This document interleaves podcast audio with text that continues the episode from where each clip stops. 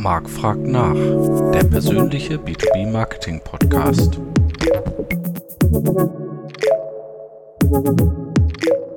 Hallo liebe B2B Community, es ist wieder Zeit für Marc fragt nach. Heute mit dem Thema Marketing und Sales Alignment. Und ich freue mich sehr, Steffen Fritz, ein Gründer von Forbrix ähm, GmbH, am Start zu haben. Hallo Steffen. Hallo Marc, vielen Dank für die Einladung.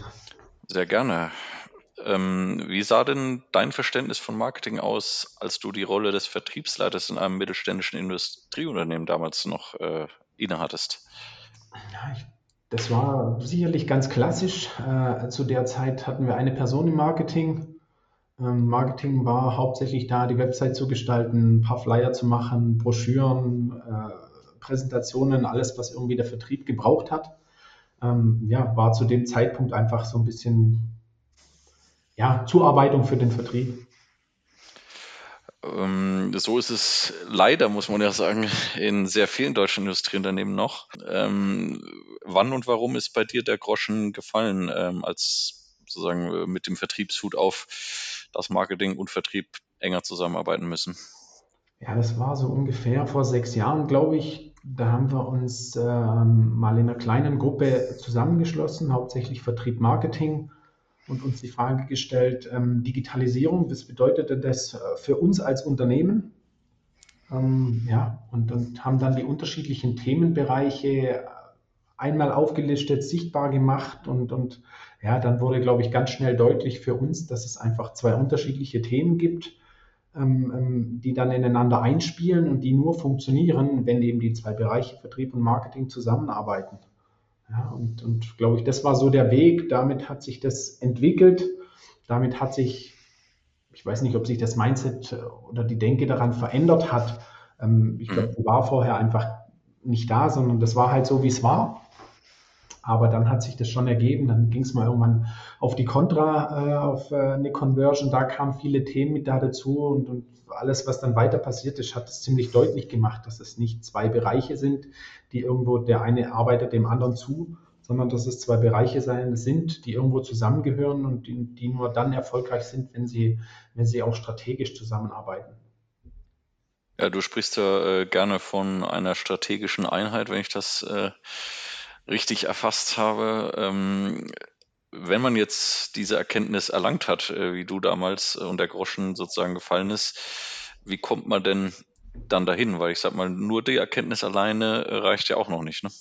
Nein, auf gar keinen Fall. Nee, das ja, ist ein, ein Stück weit ein Weg, dass sich beide Bereiche einfach akzeptieren und beide einander zuhören, einander verstehen, gegenseitig die Fragen beantworten, weil ich glaube, jeder Bereich kommt nur dann weiter, wenn, wenn wenn man den anderen Bereich versteht und, und ähm, am Ende arbeitet man ja auf das gleiche Ziel hin. Ja? Und, und ähm, ja, ich glaube, ganz viel Austausch und am Ende müssen beide Bereiche liefern und nicht nur sagen, nee, was wollen die für Fragen wissen? Wie soll man das machen, was ich zu ihnen sage? Sondern ähm, wirklich ganz viel Austausch, ganz viel gegenseitiges Verständnis. Äh, ähm, und dann, glaube ich, wird es sehr schnell deutlich, dass es, dass es viele Schnittmengen gibt ähm, ganz viele Themen gibt, wo man nur weiterkommt, wenn man gemeinsam dran arbeitet. Ähm, du hattest im Vorgespräch zum Beispiel gesagt, wenn ich mich recht erinnere, also auch gemeinsame Ziele formulieren und die auch in regelmäßigen Abständen äh, evaluieren, wo man da steht und so. Ist das vielleicht so der Grundstein, dass man sagt, man hat eine gemeinsame Vision auch, wo man hinkommen will. Und manchmal heute wird ja davon gesprochen, irgendwie ein Growth-Team zu formen, also das gar nicht mehr so zu unterscheiden zwischen Marketing und Vertrieb, sondern zu sagen, eigentlich haben wir doch dasselbe Ziel. Und wenn man gemeinsame Ziele hat, äh, also auch messbare Ziele, ist auch die Motivation höher, halt zusammenzuarbeiten, als wenn sich nur oben einer hinstellt und sagt, du, es wäre aber schön, wenn Marketing und Vertrieb mal ein bisschen enger zusammenarbeiten würden. Ja, definitiv, auf jeden Fall. Ähm, diese Ziele muss man definieren, die Zwischenschritte muss man definieren, wie komme ich dahin? Ähm, ja, wo sind wir heute? Ich glaube, jedem ist das Thema bekannt, dass mindestens drei Viertel des Verkaufsprozesses oder des Entscheidungsprozesses des Kunden abgeschlossen sind, bevor der überhaupt einen Vertriebsmitarbeiter kontaktiert. Ja, also geht es darum, im ersten Moment mal zu verstehen, wie sieht denn die komplette Customer Journey aus? Also wo, wo beginnt's? Und klar, am Ende enden tut es dort, wo der Kunde uns dann die Bestellung sendet. Aber bis dahin ist einfach ein sehr, sehr langer und weiter Weg.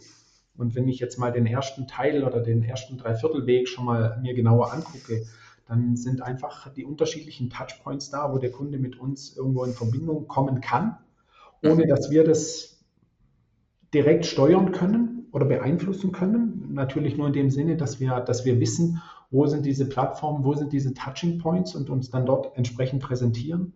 Und das sind dann Messen, das ist die Webseite, das ist der Social Media Auftritt, ähm, all diese unterschiedlichen Themen, die am Ende dazu führen, dass eben der Kunde dieses Vertrauen aufbaut, damit wir als Unternehmen bei ihm in dem Fokus stehen, bis dann irgendwie der Tag X kommt, an dem der Kunde auch dann wirklich oder der Interessent äh, wirklich einen Bedarf hat und sagt, so, jetzt habe ich hier ein Problem oder jetzt muss ich diesen Bedarf irgendwie decken und dann auf das Unternehmen kommt und dann das jeweilige Unternehmen einfach kontaktiert äh, und den Vertriebler dann direkt anspricht. Aber alles, was davor kommt, ähm, ja, da sind so viele Punkte, teilweise wirklich nicht sichtbar und auch schwer messbar. Aber man muss halt einfach da sein. Deswegen muss man sich als Unternehmen ganz klar sein, äh, wie sieht denn diese komplette Customer Journey aus? Wo mhm. könnte der erste Touching Point mit uns sein? Wo sind die Touching Points zwischendrin, bis dann wirklich der Punkt kommt, wo der persönliche Kontakt ähm, ähm, zustande kommt? Und das geht halt nur, wenn die zwei Bereiche sich gegenseitig äh, verstehen, gemeinsam die gleiche Sprache sprechen und dann eben da dazu auf, drauf einzahlen. Und, und, und dann geht es die Schritte nach vorne. Und da gehört das heißt, dann natürlich am Ende das, das, das gemeinsame Ziel oder den gemeinsamen Weg dort äh, äh mit dazu. Das heißt, als Vertriebsleiter in einem Industrieunternehmen heute äh, führt eigentlich aufgrund der veränderten Buyer Journey aus deiner Sicht auch gar kein Weg dran vorbei, dass man dort eigentlich äh, große Teile der Journey auch durch das Marketing aufbaut. Und, äh, das verändert ja auch die interne Gewichtung und Rollenverteilung ähm, dass, sage ich mal, Vertrieb und Marketing sowieso enger zusammenarbeiten müssen, aber dass dann Vertrieb zum Beispiel sich eher aufs Closen der Deals dann äh, ähm, fokussiert von den Leads, die hoffentlich das Marketing eben vorgewärmt, qualifiziert und so weiter hat. Genau, genau, auf jeden Fall. Das ist schon der Weg. Nur da muss eben die einfache, die gleiche Sprache gesprochen werden. Ne? Also es, es wäre natürlich ähm, ähm, sehr kontraproduktiv, wenn irgendwie meine Webseite, äh, meine Social Media Kanäle, mein Messeauftritt und mein Verkäufer jeweils eine andere Sprache sprechen. Ja, und der Kunde hat die unterschiedlichen Touching Points und bekommt jedes Mal einen neuen Eindruck von dem Unternehmen ähm, oder von, von der Art und Weise, wie man Probleme löst oder eben diese Produkte präsentiert, das macht ja so gar keinen Sinn, sondern es macht nur dann Sinn und baut dann Vertrauen auf, wenn das alles eine einheitliche Sprache spricht. Und das ist einfach, ähm, ja, das ist ganz wichtig. Und dann sind einfach diese Themen Sichtbarkeit, Lead-Generierung, sicherlich äh, äh, Marketing angesiedelt. Dazu muss ich dann am Ende natürlich auch Leads haben, die die richtige Qualität haben, die in das Portfolio, ja. die, in die in die äh, Struktur des Vertriebes einfach auch reinpassen. Und ähm, ja, ab diesem Zeitpunkt, wo der Kunde dann wirklich den direkten Kontakt sucht, da sind wir dann sicherlich äh, eindeutig auf der Vertriebsseite. Und dann unterscheiden wir dort natürlich auch wieder von, von ähm, ähm ja, der Neukundenakquisition und der Bestandskundenbetreuung.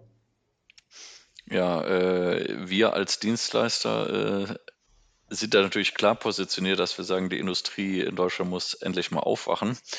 Ähm, aber da können die Leute natürlich immer sagen, ja, ist klar, dass ihr das als Dienstleister sagt, weil ihr wollt ja hier nur eure ganzen Services verkaufen und so. Wie siehst du das denn äh, aus Industriesicht? Äh, denn man hat ja so den Eindruck, dass viele Industrieunternehmen in Deutschland in den letzten 30, 40 Jahren eben kontinuierlich gewachsen sind. Oft ohne dass das Marketing dort irgendeinen größeren Impact auf die äh, äh Umsatzentwicklung hatte. Mhm. Ähm, einfach mh, hm, durch die Produktqualität, ne, durch den Namen, den die Unternehmen hatten, durch geografische Expansion und so weiter. Jetzt durch Corona, neue Player, neue Wirtschaftssituationen, neue Buyer Journey, kommen sehr viele Digitalisierung, äh, treibende Faktoren auf einmal. Äh, ist es mittlerweile alternativlos, dort wirklich umzudenken? Mit Sicherheit. weil ich glaube, dieses Thema immer höher, schneller, weiter, das, das funktioniert einfach nicht mehr, sondern im dümmsten Fall macht es uns krank. Wir haben mangelnde Ressourcen, wo auch immer man hinguckt. Ähm, deswegen ist, glaube ich, dieses Thema, wir müssen klarer und wirksamer einfach werden. Also sprich, ich muss mit dem, was ich heute zur Verfügung habe, mit zur Verfügung stehenden Ressourcen einfach viel mehr Wirkung erzeugen und da das Optimum rausholen.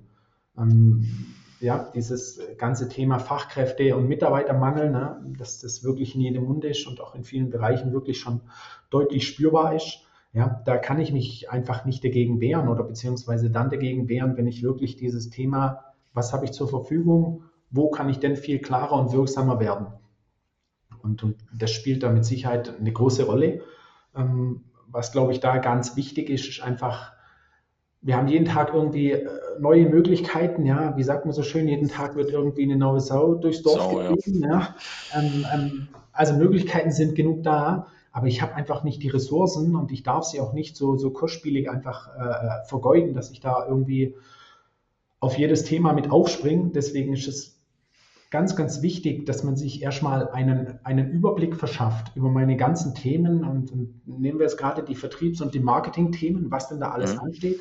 Wir vergleichen das bei uns immer als, als viele Zahnräder. Ja, ich habe die Website, ich habe Messe, ich habe Bestandskundenbetreuung, ich habe Neukundenakquise, ich habe Marketingkampagnen, was auch immer.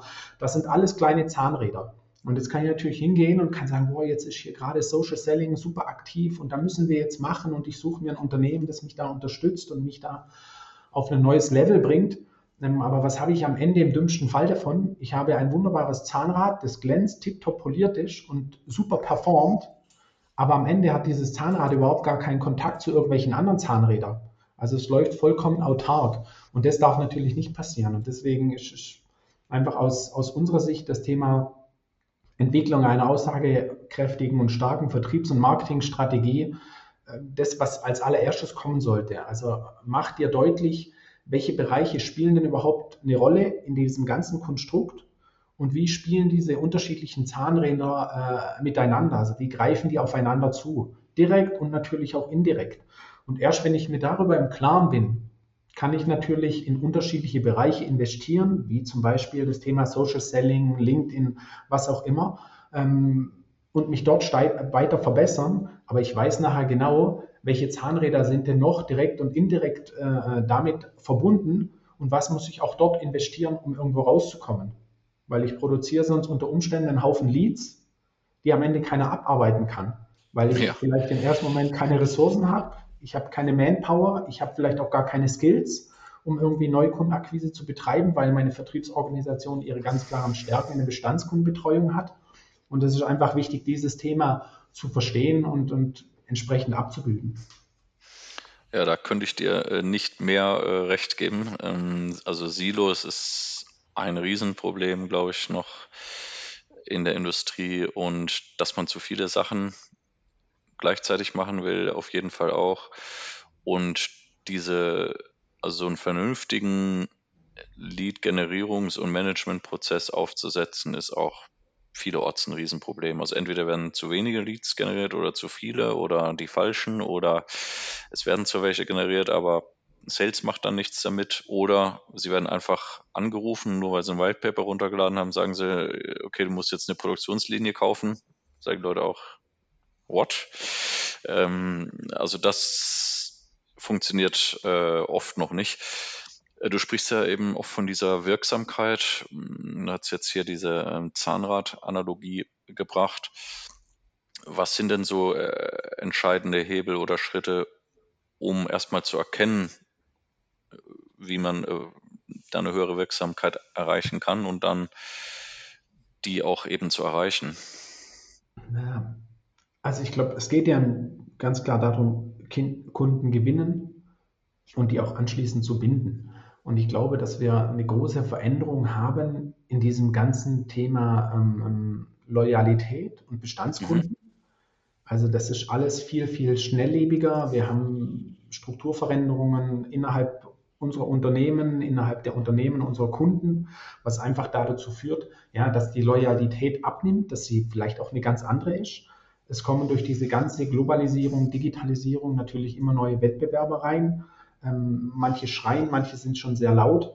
Und deswegen glaube ich, ist es ganz wichtig, dass man sich das vor Augen führt, dass ich einen kompletten Prozess habe. Also ich habe vorne Bestandskunden, auch vielleicht langjährige Bestandskunden, aber da fallen immer mal wieder welche weg.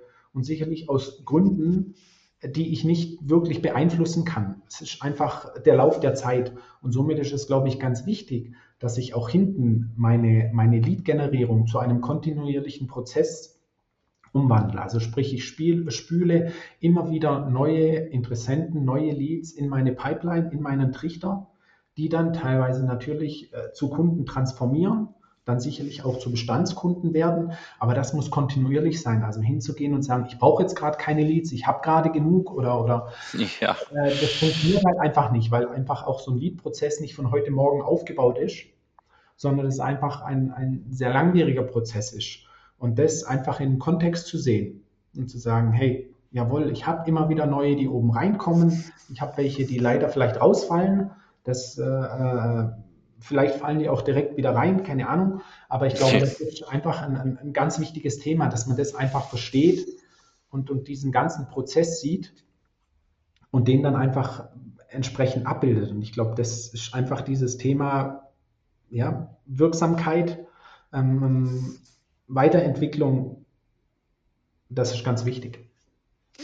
Ja, das ist auch ein Punkt, den wir immer wieder hören mit dem, oh, äh, wir, wir kürzen jetzt dieses Jahr unser Marketingbudget um 50 Prozent, weil wir haben eh äh, genug Leads, deswegen müssen wir kein Marketing machen. Äh, das ist natürlich auch ja, viel zu kurz gedacht, weil Marketing natürlich auch noch deutlich mehr leisten kann als nur die Lead-Generierung, ne? weil du hattest zum Beispiel die begrenzten Ressourcen äh, genannt. Was oft vergessen wird, ist, dass Marketing oder Kernaufgaben des Marketings eigentlich auch zum Beispiel die Preispolitik ist. Äh, und da kann man natürlich auch steuern, je stärker deine Marke ist, desto bessere Preise kannst du natürlich ähm, auch nehmen oder Lead-Qualifizierung, desto mehr kannst du dir natürlich aussuchen, die Kunden, die näher an deinem Ideal Customer Profile dran sind, anstatt halt jeden, der äh, da irgendwo draußen rumläuft. Ne? Also das sind dann so Faktoren, die dann oft nicht so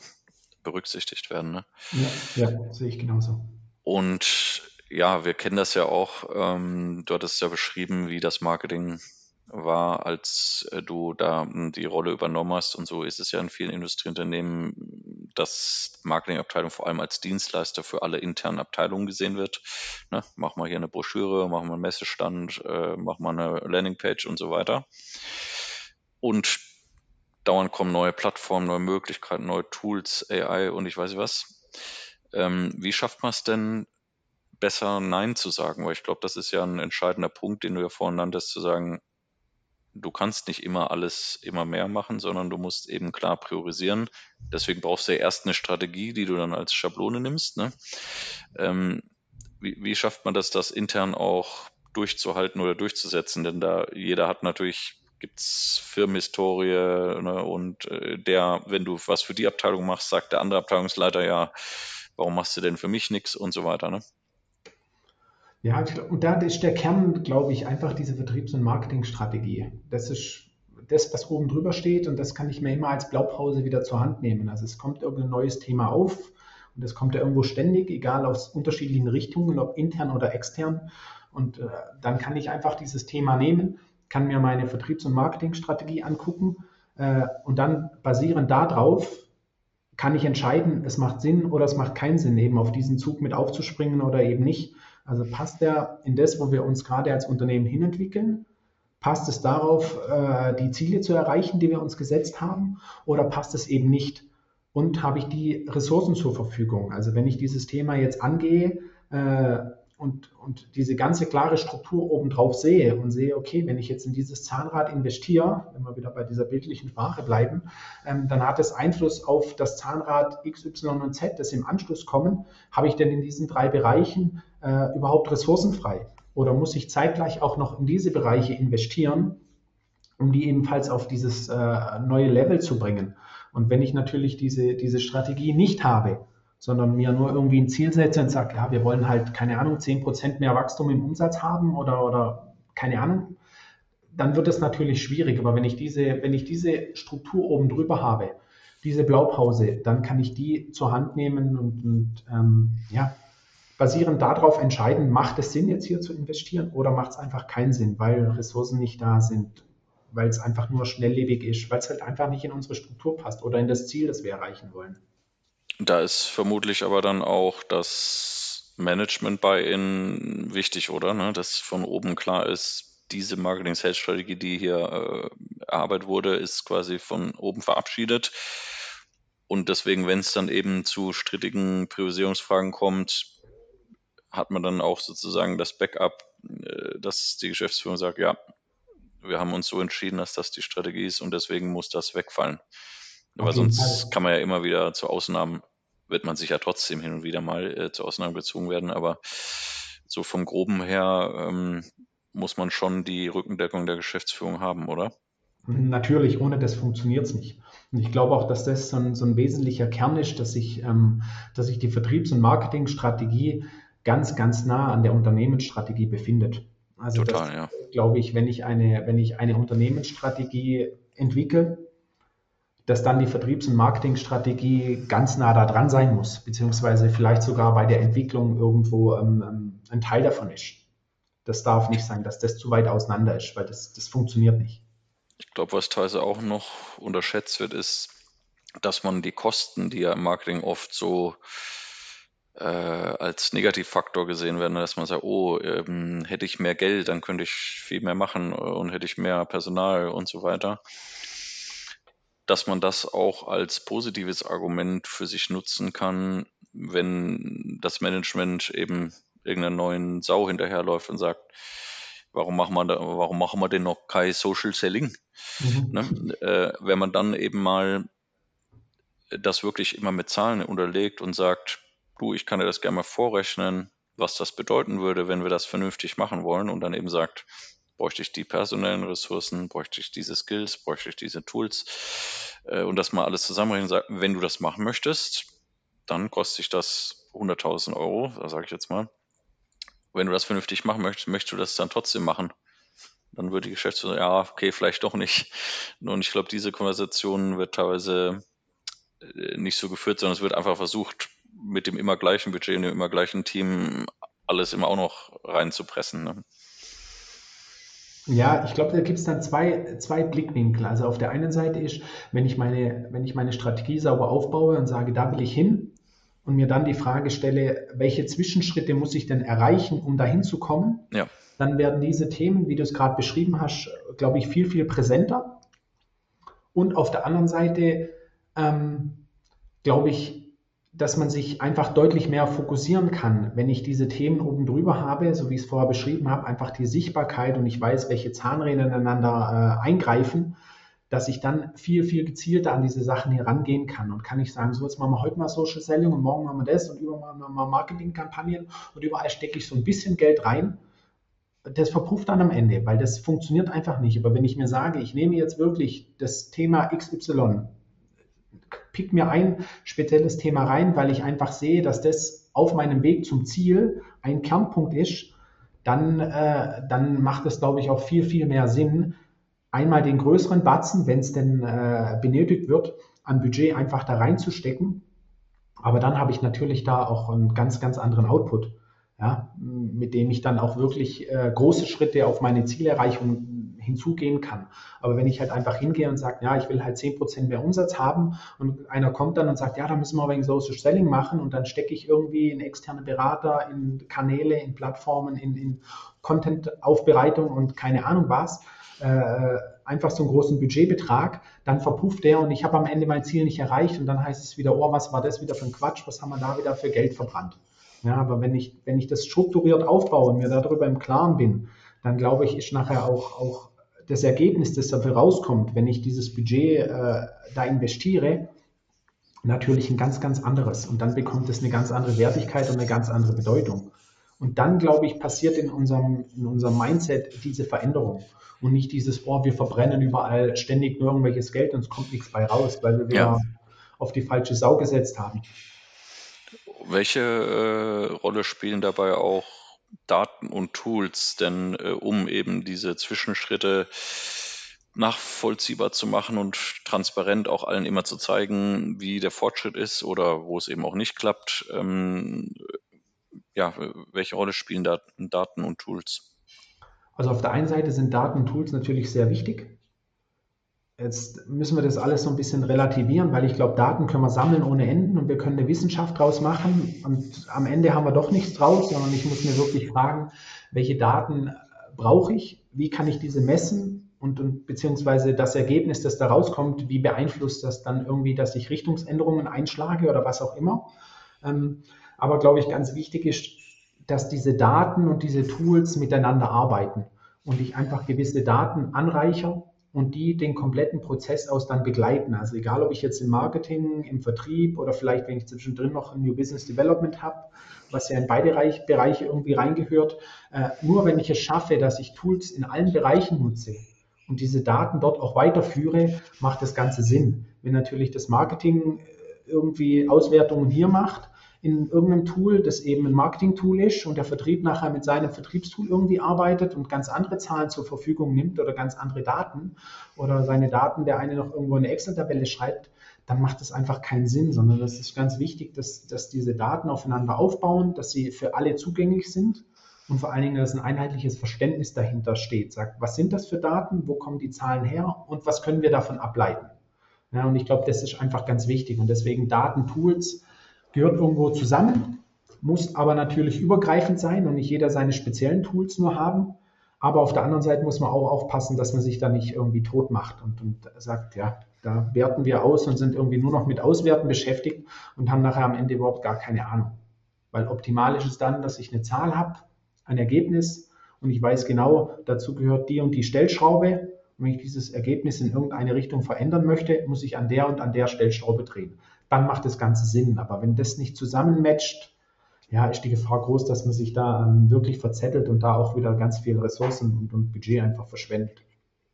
Das sehe ich auch so. Ähm, die meisten größeren Industrieunternehmen, die jetzt schon Content Marketing machen, nutzen alle möglichen Tools, CRMs, Marketing Automation und so weiter.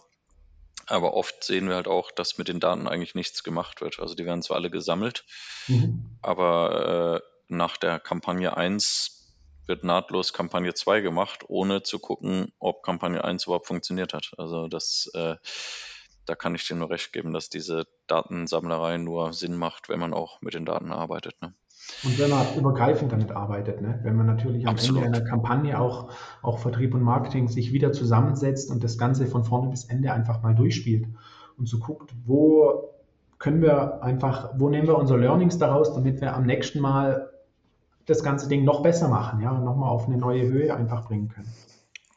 Und wie äh, balanciert man denn so kurzfristige Erfolge und den langfristigen Effekt? Ne? Weil als Vertriebsleiter hat man ja oft irgendwelche Quartals- oder Jahresziele und ähnliches.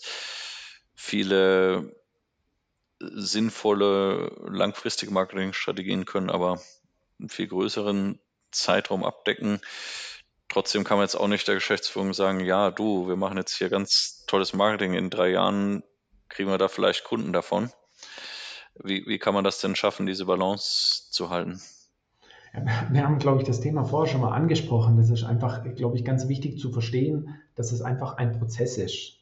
Und dass es einfach irgendwann der Startpunkt einfach sein muss und dann in einen kontinuierlichen Prozess einfach überläuft und dann einfach sagt, so, jetzt muss ich einfach investieren, erstens in meine Prozesse, in Klarheit, wie solche Prozesse abgebildet werden und, und, und dann, wenn das Ganze steht, dann beginnt das Ding zu arbeiten. Und dann kommen neue Leads oben rein. Ich weiß, was ich tun muss, um diese Leads zu bekommen.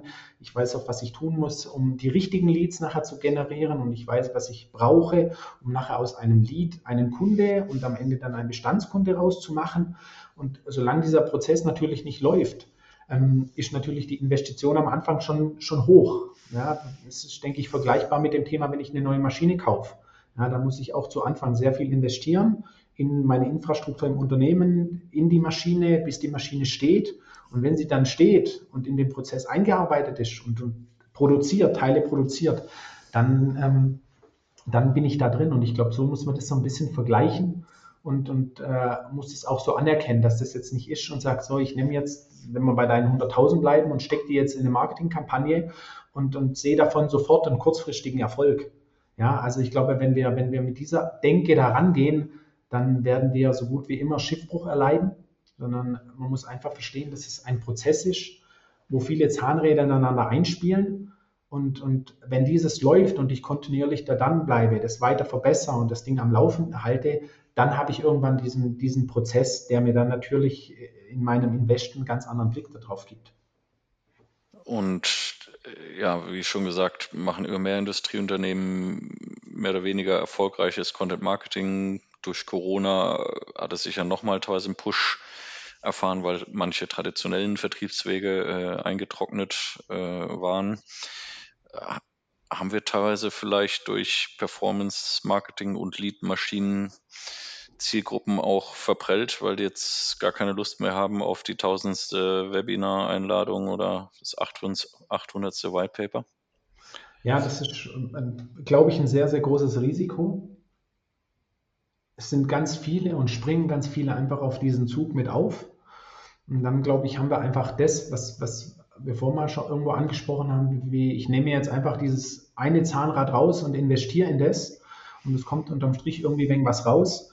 Und äh, das ist natürlich schon, schon ein sehr intensives Thema, dass sich da ganz viele auf diesem Markt tummeln, ähm, ganz viele irgendwie da was, was, was reinbringen und dadurch ganz viel zur Verfügung steht und dann so das, was du gerade beschrieben hast, ähm, ähm, sicherlich auftaucht, dieses Gefühl, ah nee, noch eine Einladung zum Webinar und was soll denn das jetzt? Und ich glaube, da ist es einfach ganz wichtig, dass man sich auch da dann abhebt, dass man einfach es wirklich schafft, sich so weiterzuentwickeln, um dahin zu kommen und sagen, ja, ich mache halt nicht einfach was und haue jetzt da irgendwas raus, sondern wenn ich was raushaue, dann hat es auch wirklich Substanz, ja. Dann, dann nicht von höher, schneller, weiter und noch einer und hier rein und da, sondern Wirkung, Wirkung erzeugen und sagen, jawohl, ich gehe ganz tief rein und wenn ich was rausbringe, dann hat es auch einen wirklichen Mehrwert. Und das muss man natürlich dann äh, auch positionieren. Also ich glaube, die Challenge, um das richtig gut zu machen, wird natürlich äh, äh schon immer höher. Vielleicht wird es irgendwann eine Bereinigung geben, aber ich glaube, das ist einfach ganz wichtig, das zu verstehen, breitflächig das ganze Thema anzugehen und dann nachher zu wissen, wo kann ich bei welchem Thema wie in die Tiefe gehen, um eben genau diesen Effekt nachher zu erzeugen und nicht auch irgendwo in der Masse mit, mit unterzugehen. Ja, ich, äh, ich versuche das den Leuten immer zu erklären, in, indem ich sage, geht respektvoll mit der Zeit eurer Kunden um. Ne? Also äh, wenn man sich das äh, da reinversetzt, weil der die Kundenpersona, die du da targetest, der kriegt ja von 100 anderen Suppliern auch noch seine Newsletter und Whitepaper und ich weiß nicht was.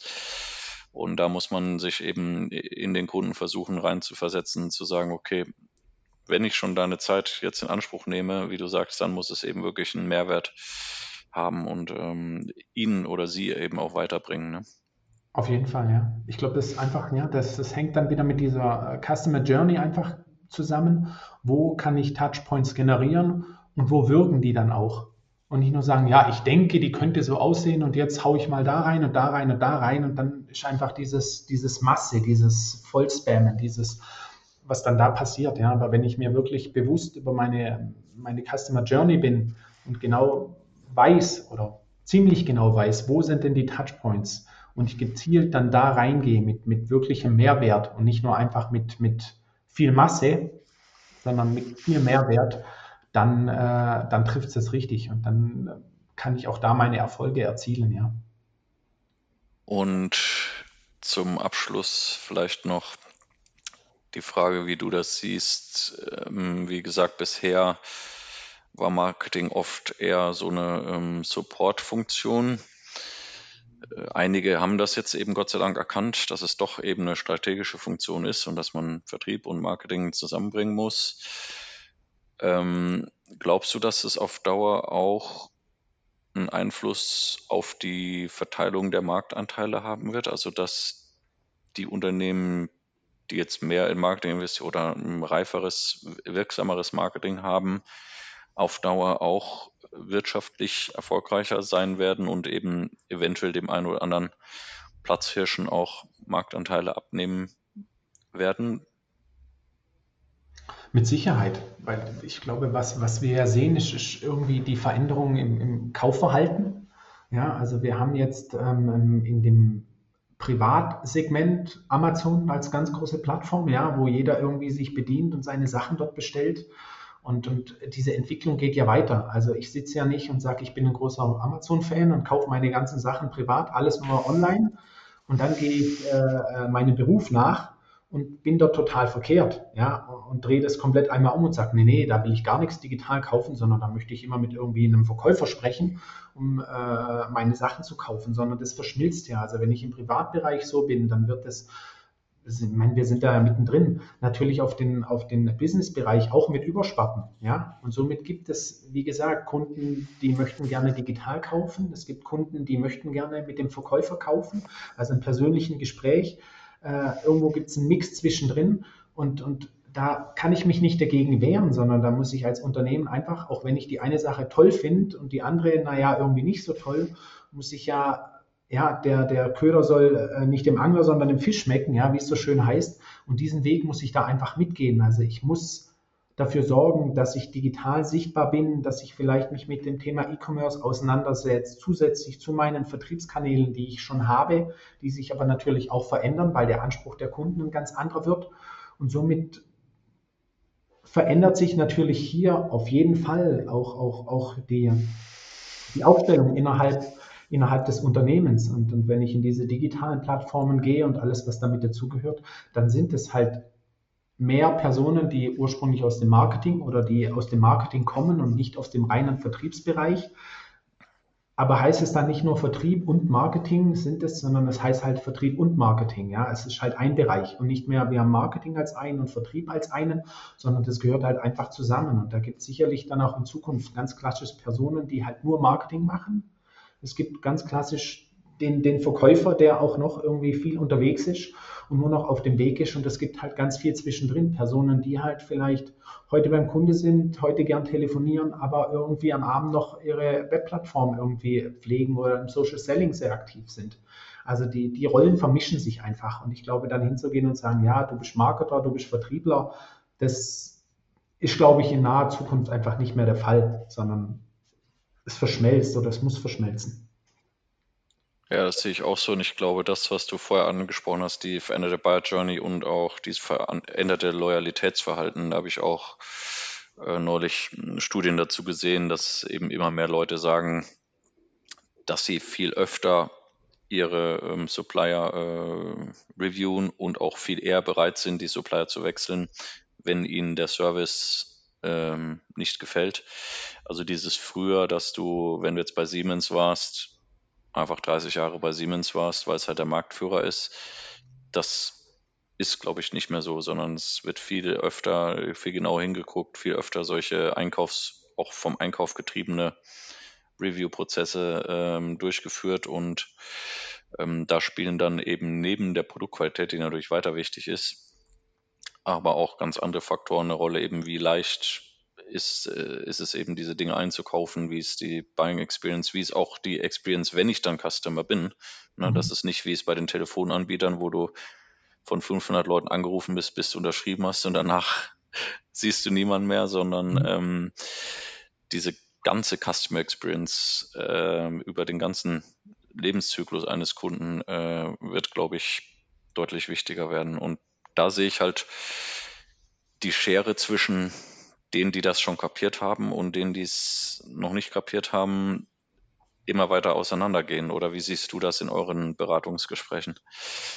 Ja, auf jeden Fall. Also das Verständnis dahin, das, das, da müssen wir schon schnell Schritte nach vorne machen. Also ich glaube, gerade im Mittelstand müssen wir einfach von dieser, ja, wie soll ich es nennen, ein bisschen konservativen Denkweise ich glaube, es, es, hängt immer so viel damit zusammen, dass es dann heißt, ja, aber früher hat doch auch alles funktioniert. Ja, das hat ja. es auch. Und deswegen will ja auch keiner sagen, dass das, was wir früher gemacht haben oder was wir bis heute gemacht haben, schlecht war oder schlecht ist. Nein, überhaupt gar nicht. Das war zu dieser Zeit wunderbar. Nur ich muss einfach diesen Schritt nach vorne auch einfach annehmen und gucken und, und sagen, ja, das sind die Rahmenbedingungen, und da muss ich jetzt einfach mit da dabei sein und da gehört es einfach dazu, dass ich mein Unternehmen und meine Struktur im Unternehmen entsprechend einfach weiterentwickeln. Und das, was war, war und das war toll so. Man sieht es ja auch. Also wir haben ja einen grandiosen Mittelstand, also wirklich äh, tolle Firmen, tolle Produkte, tolle Dienstleistungen, familiengeführte Unternehmen mit langer Historie, Tradition. Wirklich toll. Aber wir müssen diesen Schritt mitmachen, damit diese Unternehmen einfach morgen genau den gleichen Stellenwert haben und damit sie auch in Zukunft einfach noch, noch ja, der Teil von diesem starken Rückgrat der deutschen Wirtschaft einfach sind. Und Potenziale sind da, mehr als genug. Tolle Menschen sind da. Aber ich glaube einfach den Mut und das Loslassen und diese Schritte nach vorne machen und nicht jammern und sagen, oh, und jetzt haben wir keine Leute und das ist noch und das ist noch, sondern, sondern nein, anpacken und machen. Das ist, glaube ich, was ganz, ganz Wichtiges. Und dann werden wir auch in Zukunft weiter erfolgreich sein. Aber diesen Mut einfach aufbringen und sagen, jawohl, wir machen es jetzt. Auch wenn ich das irgendwie komisch finde und nicht so irgendwie das ganz greifen kann, nein, mach die Schritte und geh die Entwicklung mit. Und ähm, ja, dann werden wir auch weiterhin erfolgreich sein und einen tollen Mittelstand haben. Was für ein Schlusswort. Steffen vor Präsident. ja, wunderbar. Ähm, ich danke dir sehr. Ich freue mich, äh, dass du dir Zeit genommen hast, denn äh, aus so Vertriebssicht äh, hatte ich ähm, noch keinen Gast, der diese Brille so, also einen Vertriebscoach hatte ich mal, aber jemand, der selber eben Vertrieb leider war.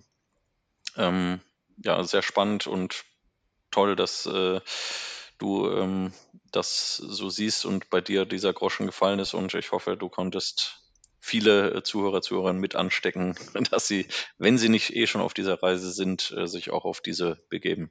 Ich danke dir sehr, Steffen. Ja, vielen lieben Dank. Auch an dich zurück. Alles klar. Bis bald. Bis bald. Tschüss.